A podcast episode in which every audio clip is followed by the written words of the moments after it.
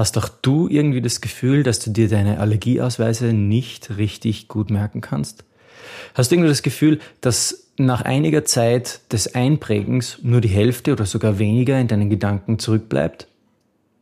Mag es vielleicht sein, dass ein kleines Teil dir hier fehlt an Wissen, das du anwenden kannst, um auch in, bei deinem Allergieausweise Merktraining die besten Leistungen zu erzielen. Dann bleib hier dran und erfahre genau, was die größten Fehler beim Allergieausweise merken sind und was du tun kannst, um sie zu vermeiden.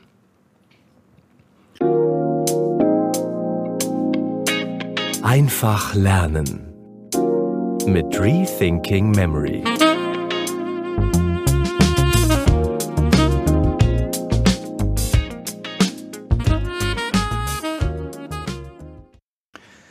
Herzlich willkommen bei einer neuen Episode des Rethinking Memory Schneller Lernen Lernpodcasts.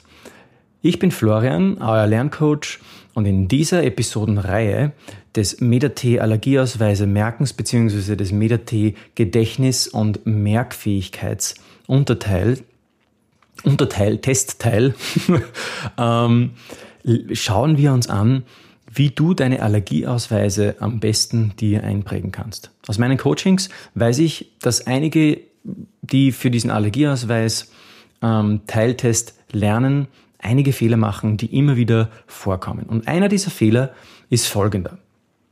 Sie verwenden den Gedächtnispalast, sie verwenden die Routenmethode, was im Endeffekt eigentlich genau dasselbe ist wie ein Gedächtnispalast, nur eben kann, der kann eine Route eben auch im Freien ähm, sein.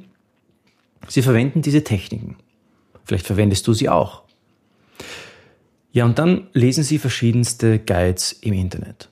Der eine, der eine Guide gibt an, dass man zum Beispiel seine, seine Informationen auf verschiedenen Personen im Gedächtnispalast ablegen soll. Der andere Guide behandelt wieder, wiederum die Technik, dass man alles auf einer Route eben ablegen soll. Und je nachdem, welche Informationen man eben hierher bekommt, fängt man dann eben zu lernen an. Ja, und da kommt es eben dann oft auch zu kleinen Fehlern, beziehungsweise muss man die ja auch wissen, ähm, denn jede Technik birgt so seine kleinen Tücken. Und so ist es, dass viele Studenten zu mir kommen und sagen, Florian, ich habe hier ein Problem, ich kann das irgendwie, irgendwie nach der Einprägephase bleibt mir maximal die Hälfte, wenn nicht sogar weniger im Gedächtnis. Und eine dieser Probleme hängt genau mit einer ganz speziellen Technik zusammen. Und zwar, viele gehen her und packen ihre Informationen auf eine Person. Die stellen sie sich dann in ihrem Gedächtnispalast vor. Und diese Person trägt dann eben die verschiedenen Informationen mit sich am Körper. Also zum Beispiel das Geburtsdatum, vielleicht sogar auch die Blutgruppe oder die Medikamenteneinnahmen. So versuchen Sie, alle Informationen mit dieser Person im Gedächtnispalast zu assoziieren. Das ist natürlich etwas ineffizient, beziehungsweise kommt man hier schnell durcheinander. Manche gehen auch einfach her und, und versuchen eben hier eine Kettengeschichte zu bilden, indem sie eben sich zum Beispiel die Person auf dem ersten Allergieausweis vorstellen, die dann verschiedene Dinge im Gedächtnispalast macht, die für den, die Informationen stehen. Also für, wenn wir jetzt zum Beispiel hier eine Person haben, die am 19. Februar Geburtstag haben, dann sehen wir, dass die Person eine Taube wirkt, ähm, die dann auf einer Sonne davonreitet oder so. Also eine, eine verkettete Geschichte.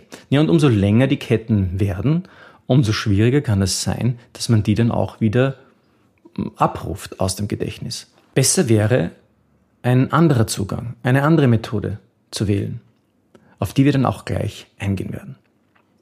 Also, ein großes Problem ist, dass viele überladene Geschichten verwenden. Besser wäre es, einen Ort pro Merkinhalt zu verwenden. Also da hast du dann zum Beispiel einen speziellen Ort für das Gesicht, einen speziellen Ort für den Namen, einen speziellen Ort für das Geburtsdatum oder drei verschiedene Orte hintereinander eigentlich für das Geburtsdatum oder zwei eigentlich, weil wir haben ja kein, kein äh, Geburtsjahr in den meisten Fällen, also hier zum Beispiel der 19. Februar, dann einen Ort für Blutgruppe etc. etc. Also du weißt, was ich meine. Einen Ort für alle verschiedenen Informationen auf deinem Gedächtnispalast. Dann brauchst du einen Gedächtnispalast mit maximal 80 verschiedenen Stationen. Das ist machbar ähm, und in einer anderen Episode werden wir noch darauf eingehen, warum das ganz wichtig ist und auch gut ist und vor allem werden wir darauf eingehen, warum es auch wichtig ist, mehrere Gedächtnispaläste zu verwenden. Also bleibt dran. Zurück zu unserem Problem. Also unser Gehirn, und das ist das Problem, unser Gehirn schafft es, gut sich drei Details auf einem, auf einem Ort im Gedächtnispalast vorzustellen. Aber wenn es mehr werden sollen, dann wird es schwierig. Also die Faustregel gilt, maximal drei Dinge pro Locus, also drei Dinge pro Station in deinem Gedächtnispalast, am Schreibtisch zum Beispiel, im Bücherregal etc. Nur drei Dinge dir zu merken. Das ist ganz wichtig, ganz, ganz wichtig.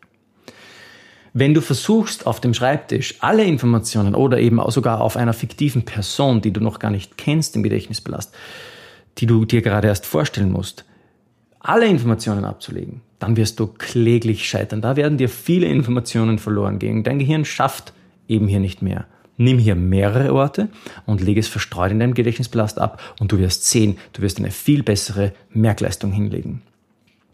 Ein weiterer Punkt ist, wenn wir hier jetzt zum Beispiel im Gedächtnispalast eine fiktive Person hernehmen, die wir ja gar nicht kennen, oder vielleicht wir nehmen eine Person her, die wir kennen, die halt eben für unsere Person ähm, steht, ja, die wir hier auf dem Allergieausweis finden, dann haben wir ein weiteres Problem.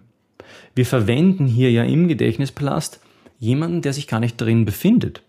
Also wir, wir stellen uns jetzt hier eine Vorstellung vor und legen auf dieser Vorstellung wiederum nur wieder Vorstellungen ab. Und das ist schlecht. Besser ist es, den Gedächtnispalast dir vorzustellen und das als Superstruktur zu verwenden, um dir deine Informationen zu merken. Denn du musst dir sonst den Gedächtnispalast vorstellen und die Person im Gedächtnispalast und die Dinge auf der Person im Gedächtnispalast. Das überfordert dein Gehirn. Ja?